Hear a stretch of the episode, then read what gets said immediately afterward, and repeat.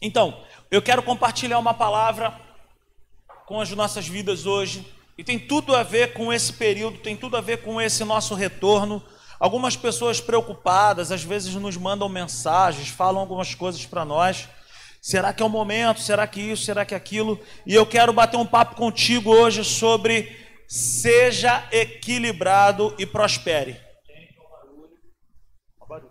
Então, o assunto hoje, o tema da mensagem hoje é: seja equilibrado e prospere. Se você, se você estiver acompanhado aí, eu quero te pedir, fala com essa pessoa que está ao seu lado aí, fala assim para essa pessoa assim, ó, seja equilibrado e prospere. Beleza? Esse período em que nós estamos aí enfrentando, nós precisamos muito de equilíbrio. Equilíbrio nos nossos pensamentos, equilíbrio nas nossas ações, na nossa maneira de falar. Equilíbrio é tudo que nós precisamos. Então, eu quero te fazer uma convocação. Fique ligado nesse período da palavra. Vamos ser equilibrados e você vai ver que equilíbrio tem tudo a ver com uma vida próspera. Sabe? Quando se fala de prosperidade, hoje, falar de prosperidade nas igrejas é quase que um crime. As pessoas têm pavor da palavra prosperidade. Mas a palavra prosperidade é uma palavra altamente bíblica. Prosperidade não tem nada de errado, desde que nós tenhamos a consciência, a convicção e saber o que é a prosperidade. Ok? Então, prosperidade é um assunto que as pessoas têm medo de falar na igreja. Prosperidade nada mais é, nada, nada mais é do que você ter uma vida equilibrada.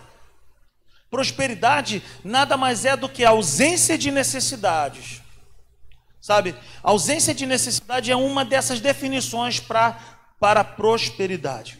Então, equilíbrio e prosperidade caminham juntos. Equilíbrio e prosperidade, sabe, elas não têm como se soltarem, elas são amigas. Se você quiser ter uma vida próspera, você precisa ter equilíbrio. Sabe?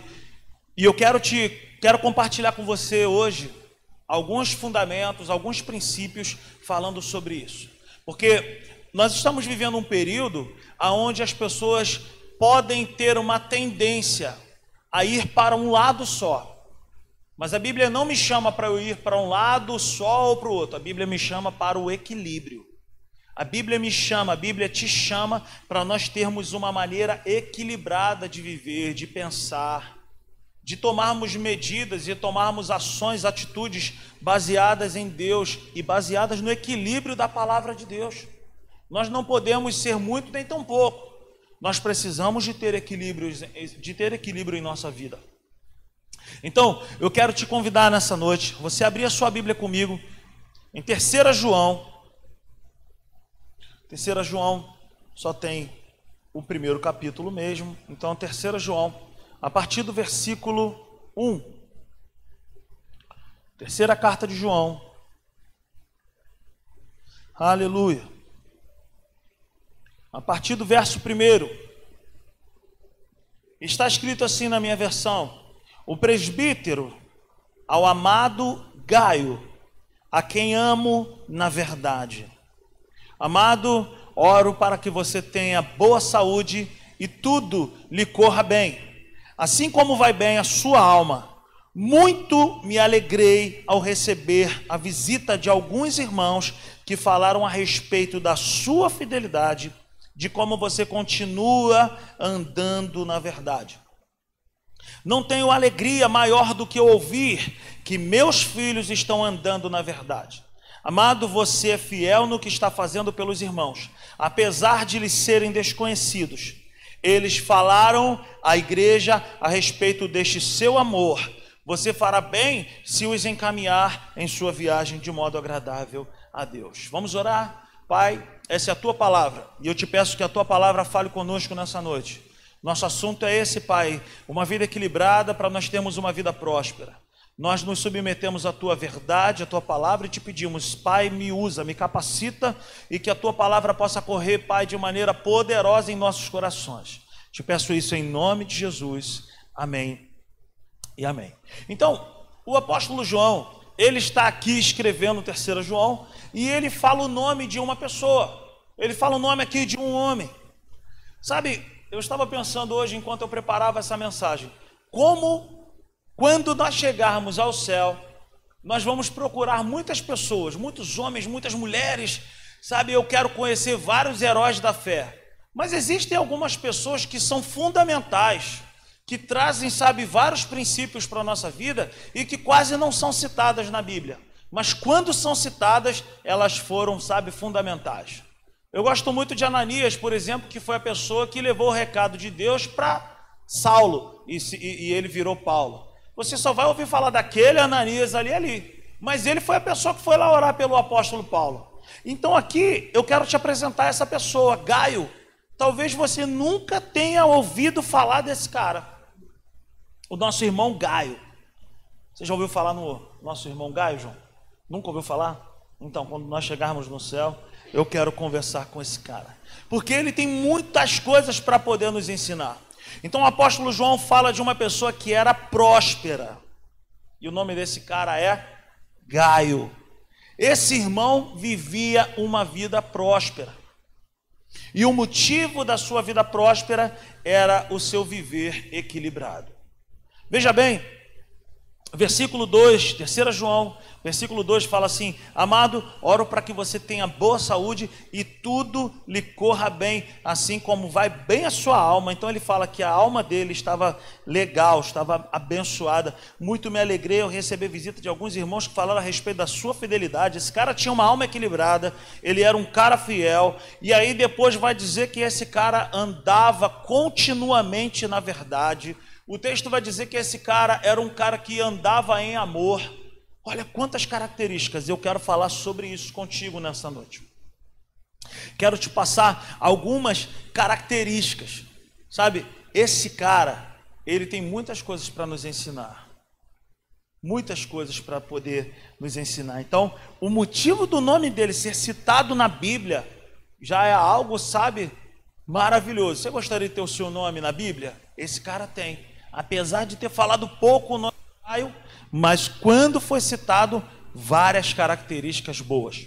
Ok? Então, eu quero te passar algumas características do, irmão, do nosso irmão Gaio. O versículo 2 vai dizer. Acho que o microfone está falhando. O versículo 2 vai dizer. Me dá outro microfone, por favor.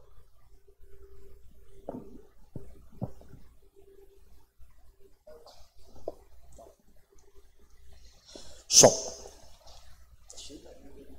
O versículo 2 vai dizer que ele tinha uma característica bacana demais. A sua alma estava caminhando bem. Amado, oro para que você tenha boa saúde e tudo lhe corra bem, assim como vai bem a sua alma. Ou seja, esse cara, ele era um cara que tinha maturidade. Ele sabia cuidar bem da sua própria alma. Nós sabemos que a alma é, a, é, é, o campo das nossas emoções. Esse cara, ele não era uma pessoa que um dia estava bem, outro dia estava mal. Ele era uma pessoa madura. Ele era um cara que sabia governar bem a sua alma. Sabe, como pastor, nós lidamos com vários tipos de pessoas, várias personalidades diferentes. Pessoas que são, sabe, é, é, é, muito aceleradas, pessoas que são muito prostradas, sabe? Tudo que é tipo de, de pessoas nós lidamos. O, o nosso irmão Gaio, ele tinha uma característica marcante. Ele sabia governar bem a sua alma. E hoje nós estamos com, sabe, com muitos irmãos almáticos, nós usamos esse, esse termo. O que, que é uma pessoa almática? É uma pessoa que ela vive com base nos seus próprios sentimentos, com base naquilo que ela vê. Se a vida está bem, ela está na igreja. Se a vida está tranquila, se a vida financeira está uma bênção, ela está na igreja. Se é, sabe, mas qualquer probleminha tira essa pessoa da igreja. Não era o caso do nosso irmão Gaio. Cara, esse cara, o Gaio aqui, ele era um cara que ele tinha a sua alma em equilíbrio. Ele sabia cuidar bem da sua própria alma. E você sabe que a responsabilidade de cuidar bem da nossa alma é minha e sua. Esse ritmo desse controle aí de cuidar bem da alma cara, é uma responsabilidade pessoal. Como que nós podemos ter esse governo? Como que nós podemos administrar bem a nossa alma? Nós precisamos fazer como o salmista fez. Ele olhou para dentro dele e falou assim: Vem cá, por que está abatida, ó minha alma? Dá uma sondada no seu coração, dá uma sondada nos seus pensamentos, dá uma sondada na sua própria vida e você vai ter um discernimento se você está bem ou não. Quem tem falado mais alto no seu, no seu coração? É, são as vozes do mundo, as coisas que nós podemos ver, ou é a palavra de Deus? Então, o chamado de Deus para as nossas vidas é nós governarmos bem a nossa alma ter equilíbrio na nossa maneira de pensar. Entender que tem dias que nós que vai tudo estar bem. E tem dia que parece que as coisas não vão bem, mas em dias bons e em dias maus, o Senhor continua sendo Deus. E eu tenho que continuar com a minha vida constante com Deus. Uma pessoa que é, sabe, almática, uma pessoa que não governa bem a sua alma, ela é aquela pessoa que um dia ela está cheia de ideias, ela quer, sabe, pastor, estou com várias ideias, estou com uns, uns projetos, e começa. E daqui a pouco, quando ela vê as adversidades, vê as dificuldades, ela vai parando. Cara, eu vou te falar um negócio. Se eu e a Natália dependêssemos de notícias boas, de imagens boas para começar a simples igreja, eu vou te falar um negócio, eu estaria parado, eu estaria sentado, prostrado, chorando. Mas eu decidi, cara, eu decidi dizer, cara, ainda que os meus olhos não consigam ver, eu estou contigo, Senhor, e eu quero fazer a sua vontade. Meu irmão, para andar com Deus, para você fazer qualquer coisa, você não pode ser uma pessoa almática.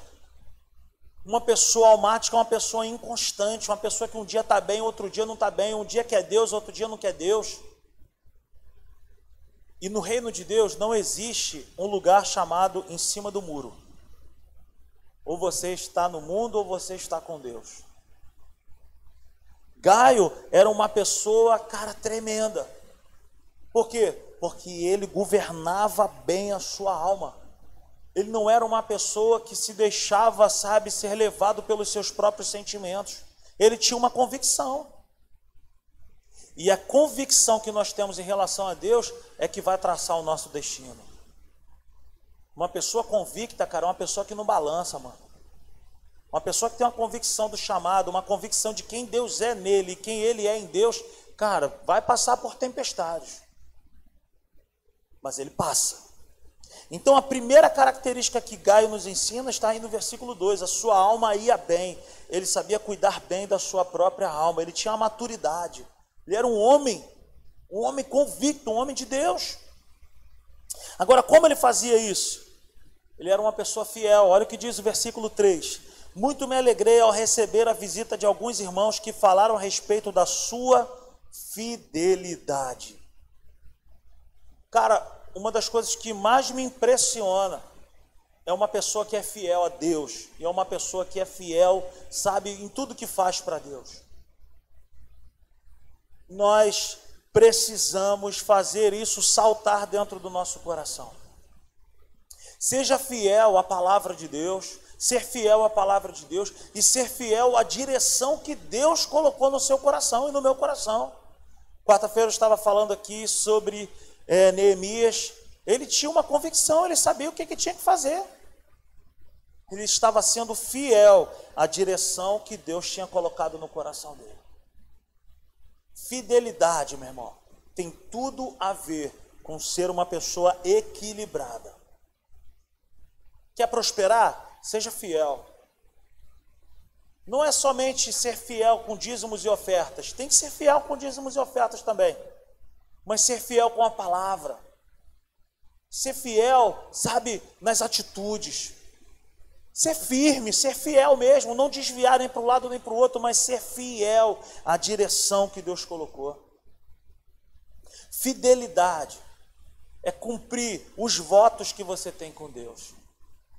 Quando nós casamos com as nossas esposas, nós fazemos ali os votos no altar. Michel casou aí há pouco tempo, eu já tenho já 15 para 16 anos de casado, e eu me lembro que eu, fiz os, que eu fiz os votos lá no altar. Eu prometo ser fiel na alegria e na tristeza. Cara, com Deus é assim também. Eu tenho que ser fiel, eu não posso abandonar Deus por qualquer motivo, eu não posso deixar Deus por qualquer motivo. Eu não posso pensar que coisas terríveis que acontecem na, na, humanidade, ou na nossa vida, ou na nossa família, sabe? Ah, eu vou deixar Deus, eu vou abandonar Deus, porque isso não podia ter acontecido. Não, cara. Nós não podemos andar assim. Fidelidade, firmeza.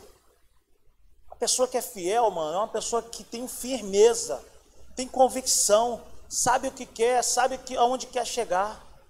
Seja fiel a Deus. Uma outra característica que ele também nos fala está no versículo 5 e 6. Ele fala assim: Amado, você é fiel no que está fazendo pelos irmãos, apesar de serem desconhecidos. Eles falaram à igreja a respeito desse seu amor. Você fará bem se os encaminhar em sua viagem de modo agradável. Veja bem, versículo 3 fala sobre fidelidade, sobre continuidade, sabe, sobre ter constância, sobre não ficar olhando para as adversidades, mas você focar, você definir, você ir e vai que vai. Fidelidade é isso, você sabe aonde quer chegar, você sabe o destino que você traçou, que Deus colocou na sua frente. Agora no versículo 6, ele fala sobre duas características aqui. Ele fala que esse cara, além dele ser fiel a Deus, ele era fiel aos irmãos. E ele fala também que esse homem, que Gaio, ele andava em amor. Versículo 5 e versículo 6 vai dizer para nós que Gaio era fiel aos irmãos, que ele nem conhecia, mas ele era também uma pessoa que andava em amor. Ser fiel, hoje eu posso dizer para você, eu sou fiel a Deus também quando eu sou fiel aos meus irmãos. Eu amo a Deus e eu manifesto o meu amor a Deus quando eu sou fiel aos meus irmãos. Eu estava é, um, alguns domingos atrás aí falando, é, João no capítulo 10 vai dizer que Jesus, o verdadeiro pastor, ele dá a vida pelos seus, pelas suas ovelhas. E nesse período aí de pandemia que nós estamos ainda enfrentando, não faltaram problemas e que provaram o meu coração em relação à fidelidade a Deus e em relação à fidelidade aos irmãos. Porque nós, nós recebemos tudo que é tipo de situações, problemas variados, diversos, que você não tem ideia de como que eu e a Natália precisamos, sabe, em muitas situações, sair de casa, receber pessoas. O que, que eu quero dizer com isso? Cara, ser fiel à pessoa, ser fiel aos irmãos. Os problemas não ficaram em casa, as pessoas ficaram em casa. Os problemas saíram e começaram a zoar a vida dos outros. E nós, cara, tivemos que pensar: e agora? Não, eu preciso ser fiel aos meus irmãos, eu preciso ser fiel à minha igreja, eu preciso ser fiel à obra que o Senhor me comissionou. Em muitas situações eu, eu pensava, cara, o que fazer agora? Mas em primeiro lugar está o meu Senhor, os meus irmãos, a igreja que o Senhor me comissionou para poder estar à frente. E eu sei que esse foi o desafio de vários outros pastores também. Então, como eu provo o meu amor a Deus? Quando eu amo os meus irmãos quando eu sou fiel aos meus irmãos e quando eu ando em amor com esses irmãos. Andar em amor, sabe, não é dizer sim para tudo, mas andar em amor com as pessoas, sabe, é mostrar para as pessoas um caminho. É às vezes provar para a pessoa que essa tal pessoa está andando num caminho errado, mas você com sabedoria poder mostrar para essa pessoa, cara, existe um caminho superior, existe um caminho melhor. E a Bíblia diz, cara, que o amor, o amor é o principal dos dons, cara. Se eu e você quisermos ter uma vida próspera, nós precisamos ser pessoas equilibradas, sabe?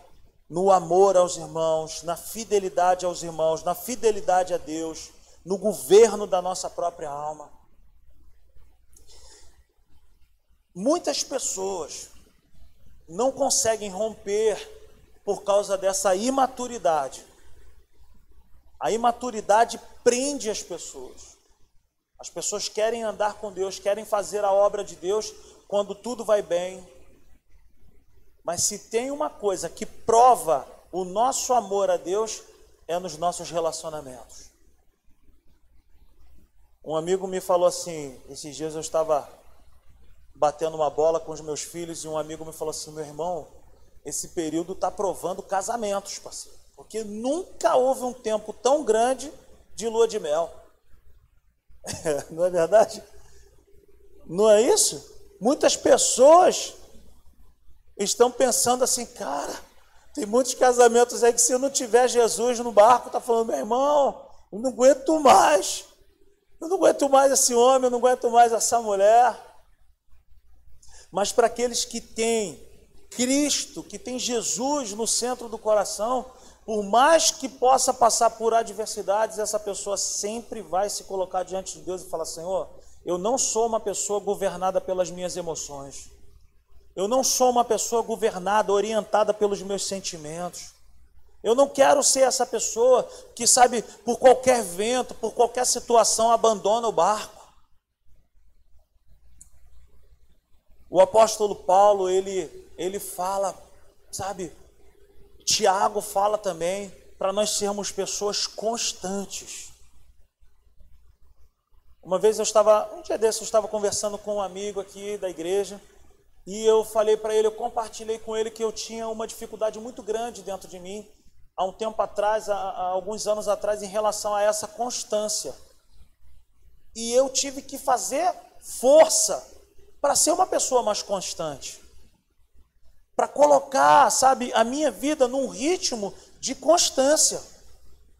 Nem sempre nós temos vontade de fazer muitas coisas. Eu não tenho nenhum problema de falar para você que não é todo dia que eu tenho vontade de ler a Bíblia. Não é todo dia que eu oro. Mas também não é todo dia que eu tenho vontade de sair para fazer entrega de caminhão.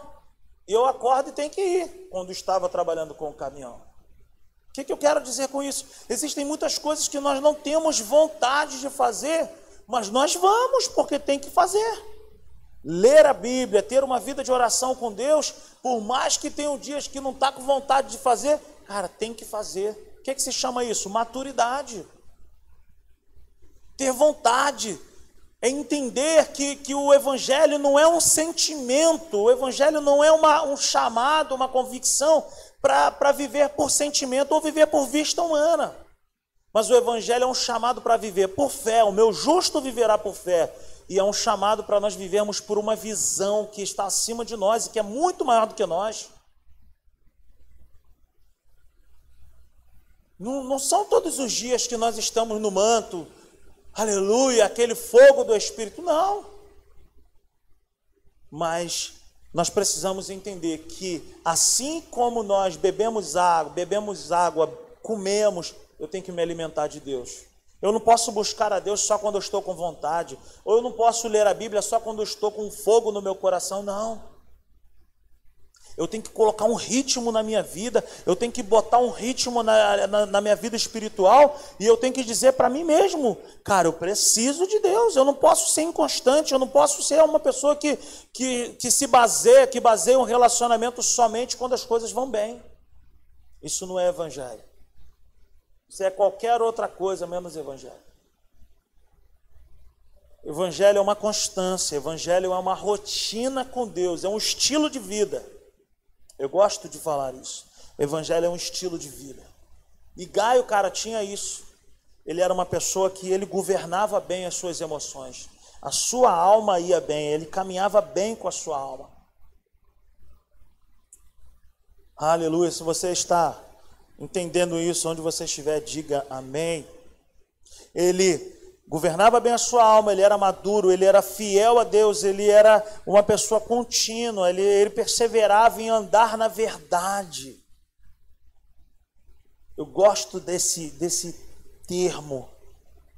Versículo 3 diz assim: Olha, muito me alegrei ao receber a visita de alguns irmãos que falaram a respeito da sua fidelidade, de como você continua andando na verdade. Ou seja, ele tinha uma rotina de andar na verdade, ele tinha, sabe, uma, uma constância. Ele praticava. Aquilo ali era a vida dele. O equilíbrio faz isso em nós. E Gaio era um cara próspero. Olha o que, que o apóstolo João fala assim: Amado, oro, versículo 2: Amado, oro para que você tenha boa saúde e tudo lhe corra bem, assim como vai bem a sua alma.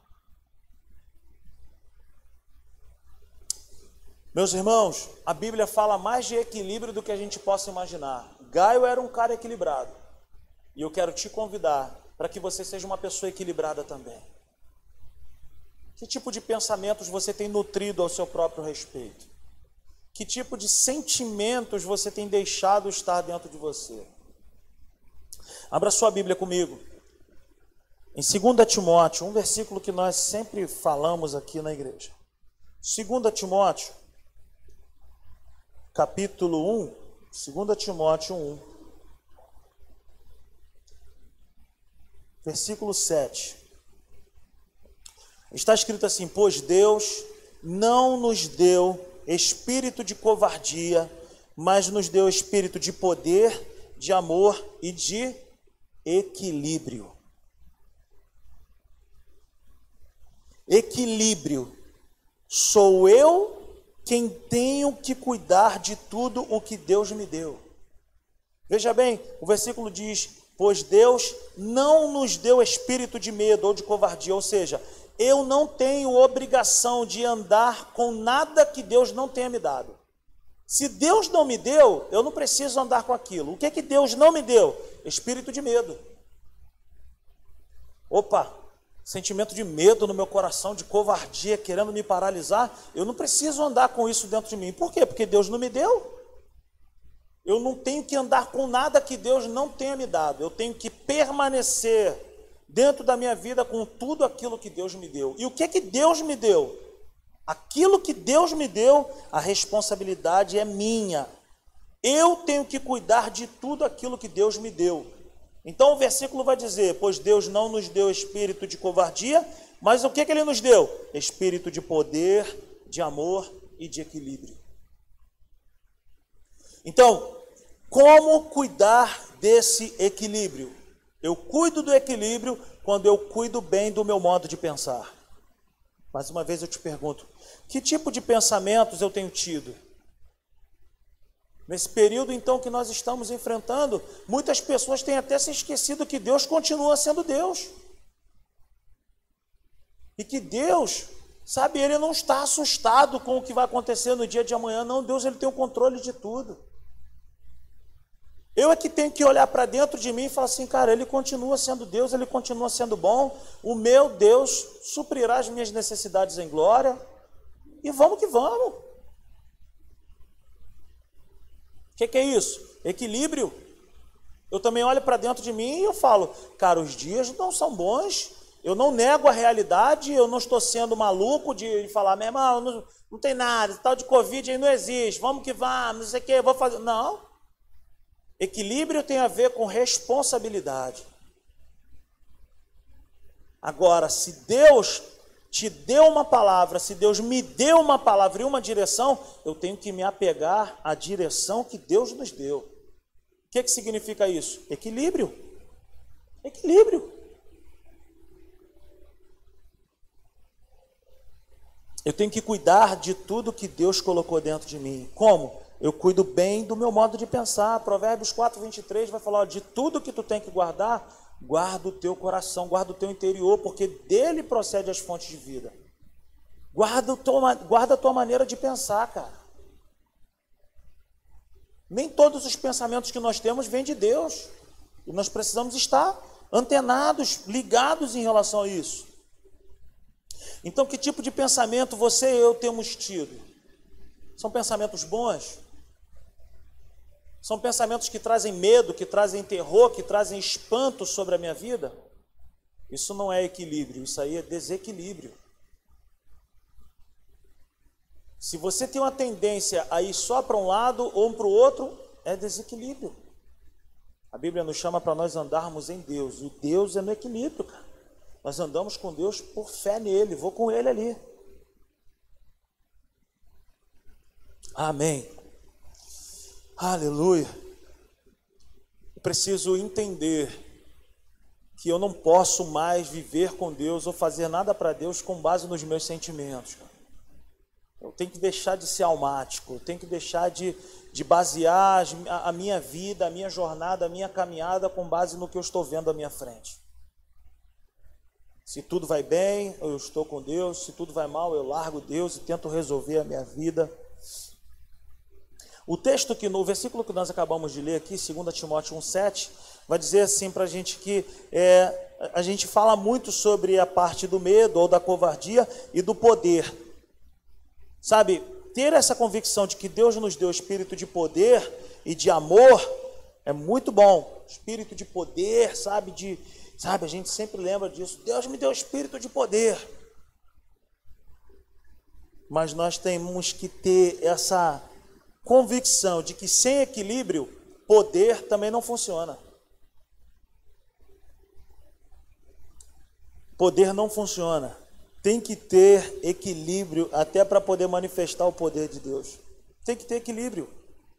Falamos muito sobre medo, sobre poder, são importantes demais, mas sem equilíbrio essas coisas não funcionam. O equilíbrio é a mola mestre para prevalecermos em dias bons e em dias maus. O que, que eu quero dizer com isso? O equilíbrio traz para dentro de mim que no dia mal, sabe, por mais que as coisas estejam sinistras, Deus continua comigo. Ele está comigo, Ele está à frente. E eu também tenho que pensar que no dia que está muito bom, eu tenho que continuar dependendo de Deus. Não é porque está muito bom que eu não preciso mais de Deus. Sabe aquele tipo de pessoa que quando o negócio está pegando, o negócio está complicado, pede para orar, vai no monte, sobe no monte, desce do monte, e não sei o que, vai, vai em consagração, ora para caramba. Aí quando tem a resposta, deixa, larga tudo. Não pode ser assim. Então o equilíbrio coloca dentro de nós essa, é, é, essa mola mestre que faz, o, o, o, que faz a vida andar, caminhar, progredir. Em dias bons, Deus é bom. Em dias bons, foi Deus quem me deu pela sua graça, não fui eu que conquistei por mérito próprio. Uma pessoa equilibrada, ela tem uma convicção da graça de Deus. Uma pessoa que é equilibrada, ela sabe que ela não tem mérito nenhum, ela continua sendo carente e dependente da graça de Deus. Amém? Agora, abra a sua Bíblia comigo em Gálatas, no capítulo 5, eu quero te mostrar algo bacana. Aleluia. Gálatas, capítulo 5, versículo 22. Um versículo bem conhecido para nós também.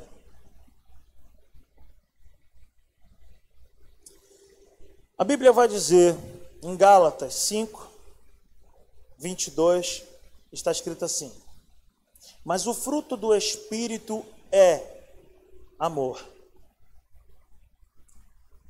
Alegria, paz, paciência, amabilidade, bondade, fidelidade, mansidão e domínio próprio. Contra essas coisas não há lei.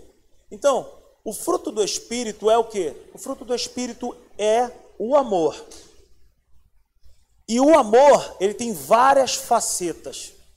As facetas do amor são essas coisas que nós acabamos de falar: alegria, paz, paciência, amabilidade, bondade, fidelidade, mansidão e domínio próprio. Uma das características do amor está escrita aqui também, nós acabamos de falar. Domínio próprio. Uma pessoa que tem domínio próprio é uma pessoa que é equilibrada. Essa história de a gente fala aqui brincando, ah, eu não vou com fulano de tal, o meu Espírito Santo não bate com o Espírito Santo dessa pessoa. Isso não existe, isso não, não, não, não tem a ver mais com a gente. No mundo as pessoas falam: meu santo não bate com o santo dessa pessoa. Domínio próprio, a gente costuma brincar assim que a pessoa que não tem domínio próprio, ela tem um demônio próprio.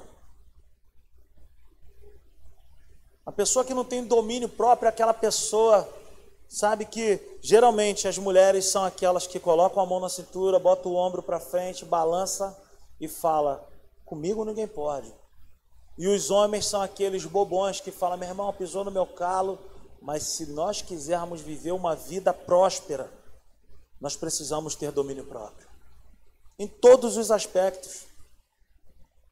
Domínio próprio com a nossa vida financeira, domínio próprio com os nossos pensamentos, domínio próprio com tudo que você possa imaginar, domínio próprio com o falar. A pessoa que não tem domínio próprio, ela tem um pensamento de que quando ela vai no shopping, a loja fala com ela. A pessoa que não tem domínio próprio, ela tem uma ideia de que o manequim faz até assim para ela. Vem.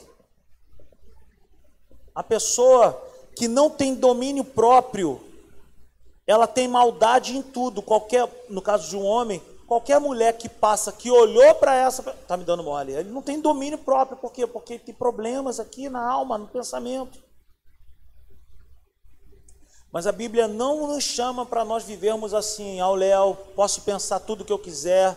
O apóstolo Pedro, ele fala lá em 1 Pedro 5, 7 e 8. Ele, ele fala assim: olha, sejam sóbrios e vigilantes. O que é ser sóbrio? É o contrário de ser uma pessoa bêbada. O que, que um bêbado faz? O bêbado ele é desequilibrado. O bêbado ele, ele não sabe, ele não tem sensatez. Você pode fazer o que quiser com um bêbado. Um bêbado é capaz de apanhar de uma criança. Por quê? Porque não tem equilíbrio.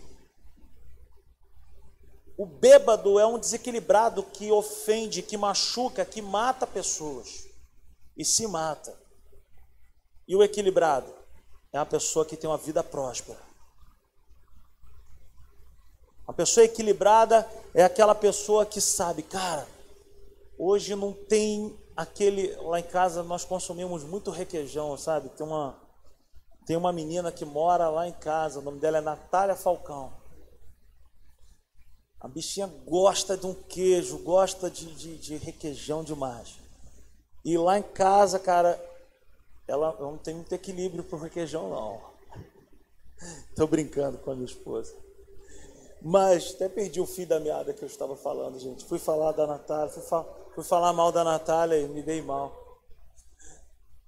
Enfim, Seja equilibrado. Seja equilibrado. Onde você estiver nesse momento, eu gostaria que você se colocasse de pé. Não seja dominado.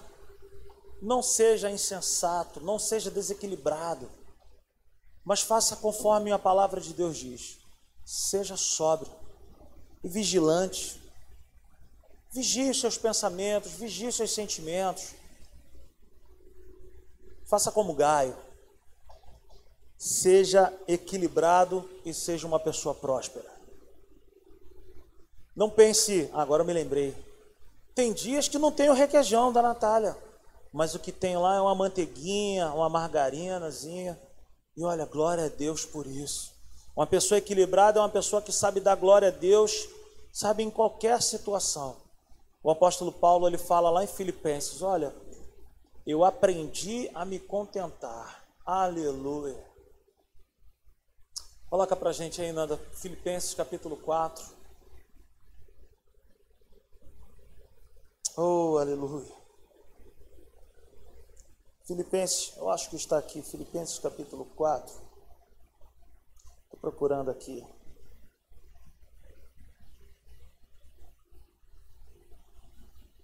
Aleluia. Filipenses capítulo 4, versículo 9, ele fala assim: Tudo que vocês aprenderam, receberam, ouviram e viram em mim, ponham em prática, e o Deus da paz estará com vocês. Alegro-me grandemente no Senhor, porque finalmente vocês renovaram o seu interesse por mim. De fato, vocês já se interessavam, mas não tinham oportunidade para demonstrá-lo. Não estou dizendo isso porque esteja necessitado, pois aprendi a adaptar-me a toda e qualquer circunstância. uma coisa que o apóstolo Paulo tinha era essa sensatez, esse equilíbrio. Ele sabia que em dias bons, em dias maus, Deus continua sendo bom. Deus é fiel. Aí ele continua: Aprendi a adaptar-me a toda e qualquer circunstância. Sei o que é passar por necessidade, sei o que é ter fartura, aprendi o segredo de viver contente e em toda e qualquer situação, seja bem alimentado, seja com fome, tendo muito ou passando necessidade. Tudo posso naquele que me fortalece. Aleluia! Seja equilibrado e prospere. Prosperidade não tem só a ver com grana. Prosperidade é uma vida equilibrada. Prosperidade é ausência de necessidade em todas as áreas da nossa vida. Prosperidade tem a ver com dinheiro, mas não é só dinheiro. Prosperidade é você ter bons pensamentos. Prosperidade é você ter equilíbrio em relação aos pensamentos, à sua família, ao seu casamento, ao seu trabalho, à sua vida espiritual, à sua vida profissional. Seja equilibrado no seu, na sua busca com Deus. Aleluia. Aleluia. Vamos adorar o nosso Senhor. Oh, aleluia. Obrigado, Senhor.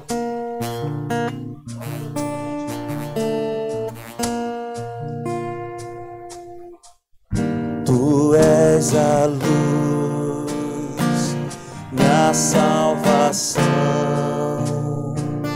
minha esperança está em ti,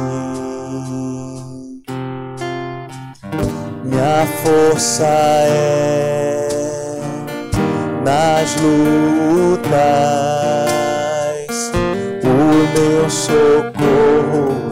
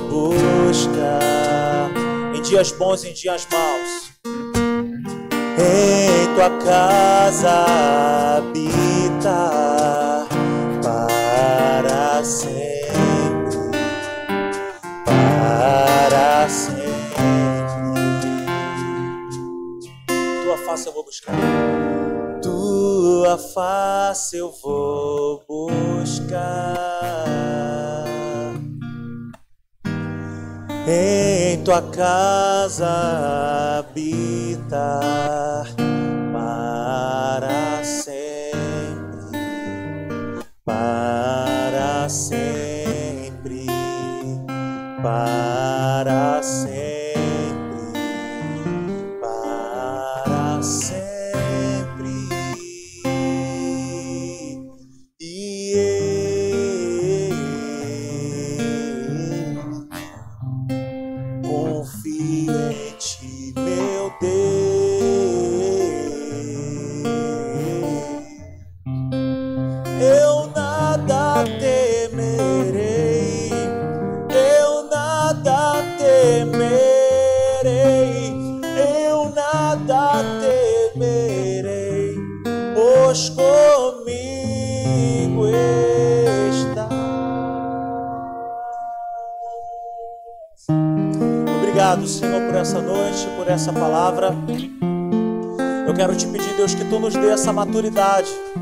e essa convicção de que nós somos responsáveis, Pai, pelo equilíbrio na nossa própria vida.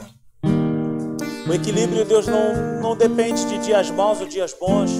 Nós precisamos estar em Ti. Tu és o nosso ponto de equilíbrio. Tu és o nosso lugar de segurança. Escreve essa palavra, Senhor, nas tábuas do nosso coração, que nós possamos ser cristãos equilibrados, pessoas que te amam, Senhor, sabe, em dias maus, em dias bons, pessoas que têm uma convicção de que sem ti nós nada somos e nada temos. Pai, eu te peço que a tua paz, a tua graça, a tua palavra possa correr velozmente e abençoar os meus irmãos que estão aí do outro lado da terra. Meu irmão, minha irmã, em nome de Jesus, receba essa palavra no teu espírito, seja equilibrado e seja próspero, seja maduro, Declare sobre o teu coração, sobre os teus pensamentos, que quem manda aí nos teus pensamentos é você, através do Espírito Santo e através da palavra de Deus. Pense naquilo que o Senhor tem colocado no teu coração. Pense na palavra de Deus. Pensai nas coisas que são do alto, diz a palavra do Senhor. Eu é que sei que pensamentos que tenho a vosso respeito, pensamentos de paz, aleluia. Pense naquilo que Deus pensa ao teu respeito. Declaro sobre a tua vida uma semana maravilhosa, cheia da presença de Deus e da graça do Espírito Santo. Em nome de Jesus. Domingo que vem, dia 28, nós retornamos com as nossas reuniões presenciais. Esteja conosco, vai ser uma grande bênção. Que a graça do Senhor Jesus, o amor de Deus o Pai, a comunhão, a consolação do Espírito Santo seja sobre a minha vida, sobre a tua vida. Em nome de Jesus, te amo em Cristo Jesus. Beijo no coração. Tchau, tchau.